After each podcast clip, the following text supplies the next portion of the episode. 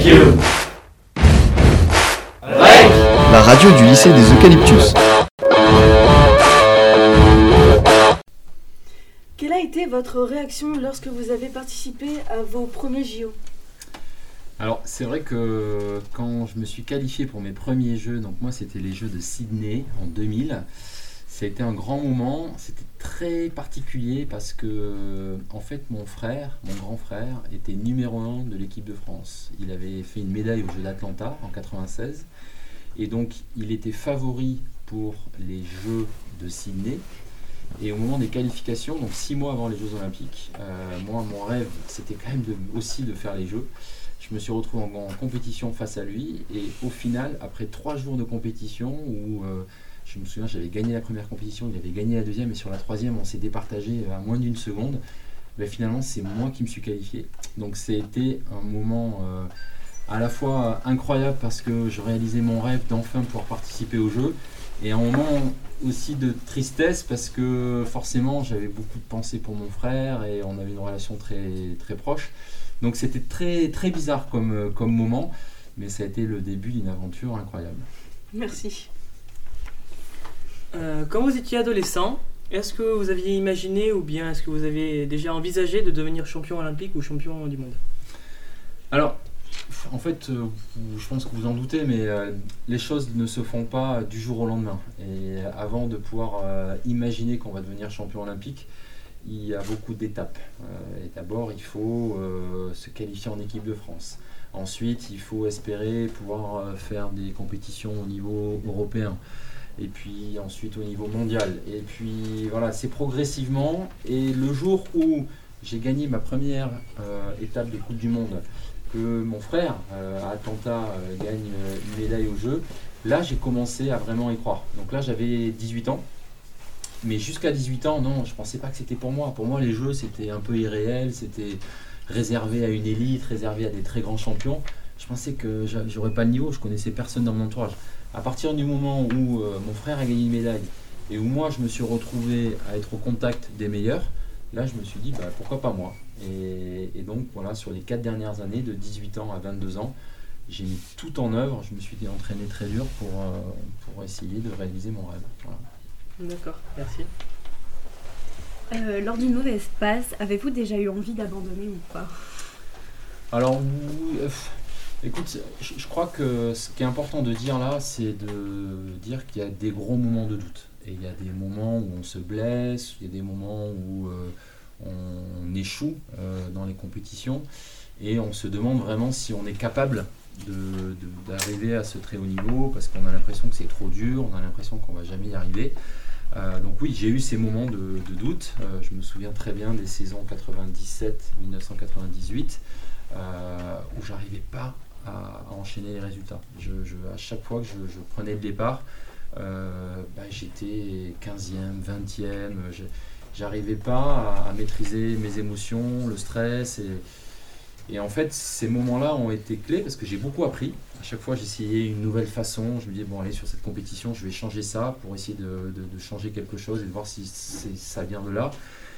Et petit à petit, bah, j'ai trouvé ce qui était bon pour moi, comment il fallait que je me prépare. Et tout d'un coup, hop, ça s'est enclenché et j'ai retrouvé le, chemin de la victoire.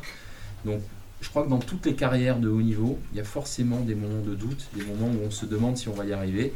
Et c'est dans ces moments-là où il faut s'accrocher, il faut se battre, il faut voilà, se dire qu'on peut y arriver, faut travailler encore plus, parce que à la fin, ben, le travail finit toujours par payer. Voilà. Merci.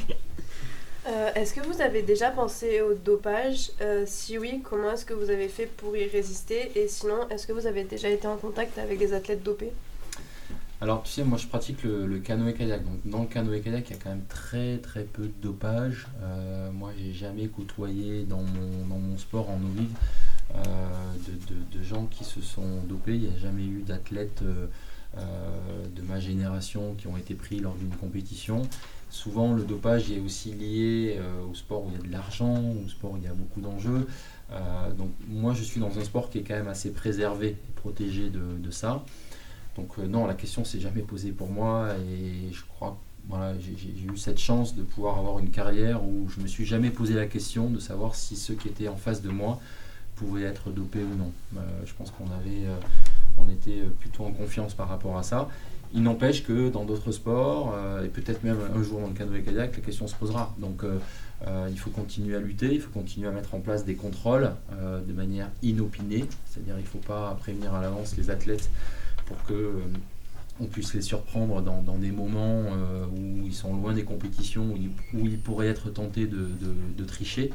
Euh, donc voilà, moi j'ai travaillé pendant 4 ans à l'Agence mondiale antidopage pour essayer de, voir comment, en tant qu'ancien athlète, je pouvais apporter mon expérience, de dire voilà comment est-ce qu'il faut essayer d'aborder ce, sujet-là. Il y a beaucoup d'éducation à faire aussi auprès des jeunes parce qu'on se rend compte que le dopage, ça ne concerne pas que les sportifs de haut niveau, ça concerne aussi malheureusement des sportifs euh, de moins bon niveau qui essaient eux de, ben, prendre des substances pour améliorer leurs leur résultats. Donc voilà, il y, a, y, a beaucoup de travail à faire. Mais euh, voilà, dans mon sport, la, la question s'est jamais posée. D'accord, merci. Euh, pensez-vous qu'un jour, certains athlètes évoluant dans le domaine paralympique peuvent rejoindre, grâce à, grâce à d'extraordinaires performances, des compétitions aux côtés de personnes non handicapées? Alors, c'est déjà arrivé, euh, puisque euh, j'imagine que vous avez euh, peut-être un petit peu regardé en préparant l'interview, mais Oscar Pistorius était un athlète qui, avec une prothèse, a réussi à, courir avec des, athlètes valides. donc c'est vrai qu'aujourd'hui, il y, a des disciplines où on peut imaginer des, épreuves mixtes entre sportifs valides et sportifs en situation de handicap. Euh, voilà, c'est plutôt une bonne chose. Nous, on a, plutôt envie de voir que le paralympisme progresse, qu'il y a de plus en plus de solutions pour permettre à des, personnes en situation de handicap de faire du sport et de faire du sport à haut niveau, parce que je trouve que c'est des exemples de vie incroyables. Ce sont des gens qui ont été, euh, pour certains, un peu brisés par un accident de la vie euh, ou par une maladie de naissance ou autre. Et, et qui, euh, malgré tout, grâce au sport, arrive à se reconstruire, arrive à, démontrer des valeurs aussi de courage, de, persévérance, euh, de, réussite, qui, sont un exemple pour nous tous. Donc voilà, nous, les Jeux paralympiques pour Paris 2024, c'est très important. On a vraiment envie de, donner le même niveau d'attention, la même qualité euh, à l'organisation avec des sites emblématiques comme pour les Jeux olympiques, parce qu'on considère que ces champions paralympiques sont vraiment des modèles. Merci. si vous avez des enfants, leur souhaitez-vous le même parcours? Alors j'ai trois enfants, j'ai trois garçons, euh, et je leur souhaite euh, de faire du sport parce que au-delà du parcours et des médailles, euh, moi ce que je retiens de ma vie jusqu'à présent, c'est que le sport a changé ma vie. Et oui, j'ai gagné des titres, mais je retiens pas que ça. Moi je retiens, grâce à Plano et Kayak, grâce à d'autres activités que j'ai pu pratiquer, le fait que j'ai appris à me connaître, j'ai appris à, trouver, à connaître mes limites, euh, à m'accrocher, à, respecter euh, euh, mes adversaires. Il y a beaucoup de choses que j'ai pu apprendre grâce au sport. Et ça, j'ai envie que mes enfants puissent, puissent vivre cette passion du sport, ce plaisir du sport. Donc voilà, en tant que père, je les accompagne pour leur faire faire du sport, Aujourd'hui, ils font pas trop de, de canoë-kayak. J'en ai, un sur les trois qui en fait.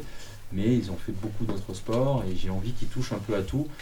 En gros, qu'ils ne se sentent pas obligés de faire du kayak parce que leur père a fait du kayak. Euh, donc voilà, je, me fais en sorte qu'ils euh, s'éclatent à faire euh, et à essayer plusieurs sports. Est-ce que vous avez l'impression d'être différent des autres? Ah, euh, voilà une question intéressante. Euh, je pense qu'on est tous différents les uns des autres. Euh, je ne sais pas trop quoi répondre à ta question. Je ne pense pas être quelqu'un de différent dans le sens exceptionnel, parce que moi j'ai une histoire, somme toute assez classique, dans le sens où je, je, viens de, j'allais dire, d'une petite ville en région. J'ai fait un sport euh, j'allais dire un petit sport, euh, parce que c'est un sport qui est moins connu, moins, médiatique. Et euh, j'ai eu beaucoup de chance parce que ben, j'ai beaucoup apprécié ce sport, je me suis bien débrouillé, j'ai beaucoup appris, j'ai eu la chance d'avoir autour de moi une famille qui m'a beaucoup aidé, d'avoir des entraîneurs qui m'ont tout appris. et des partenaires d'entraînement aussi avec qui j'ai beaucoup progressé. donc voilà, ma réussite, elle est, elle est liée aussi beaucoup aux gens qui m'ont entouré, qui m'ont accompagné. Donc c'est difficile de se dire qu'on est différent ou qu'on a quelque chose de plus parce que euh, on a l'impression, et vraiment, moi j'ai l'impression que sans mon entourage, j'aurais jamais eu euh, le parcours que j'ai eu. Donc je leur dois, je leur dois beaucoup. D'accord, merci. Euh, quels sont les événements olympiques qui vous, qui vous ont le plus marqué? Les événements olympiques.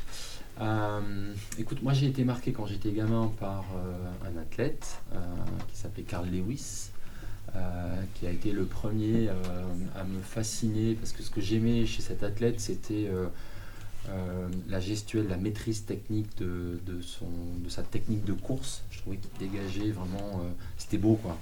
J'aimais la précision. euh, je trouve qu'il dégageait aussi une certaine forme d'humilité. Il faisait pas montrait pas ses gros muscles. Enfin, j'ai- j'aimais son attitude.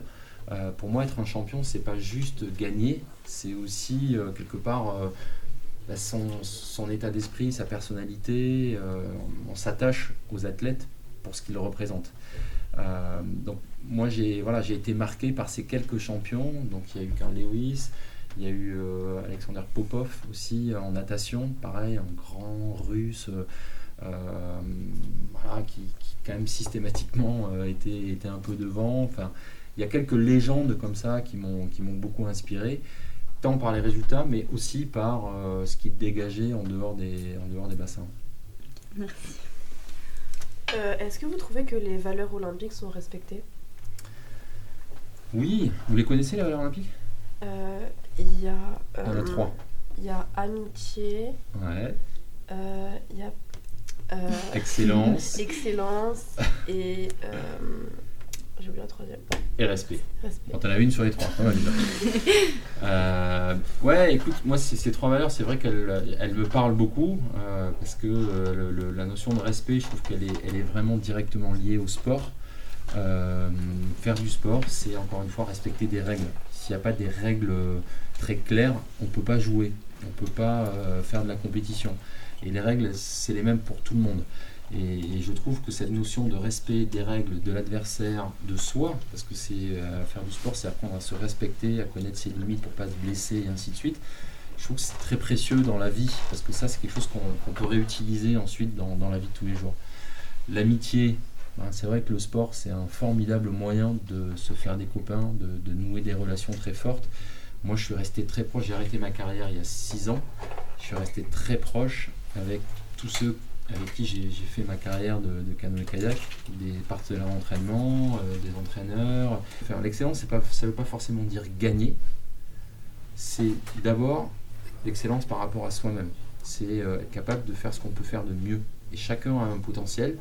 Et l'objectif du sport, c'est euh, de révéler son potentiel. C'est de révéler ce qu'on peut faire de mieux. Et, je trouve que dans le sport, le fait d'échouer de temps en temps, d'essayer d'apprendre à, progresser, à revenir et euh, ouais, à, progresser tout simplement, à être plus fort.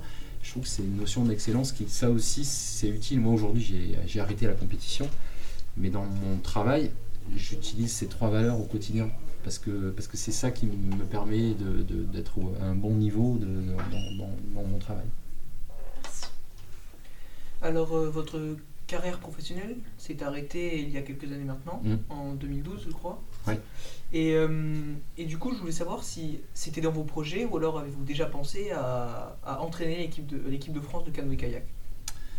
Alors écoute, c'est une bonne question parce que je me suis vraiment posé la question effectivement. euh, tu sais, pour, pour un sportif de haut niveau, c'est pas facile de, de trouver sa place quand il arrête la compétition euh, parce qu'on a vécu des émotions incroyables. Enfin, moi, j'ai fait quatre fois les Jeux Olympiques et, et quand à Londres, euh, voilà, pour ma dernière course, euh, je gagne, je peux te dire qu'il y a il y, a, il y a- des choses très très fortes qui remontent de- de- de- des 20 dernières années.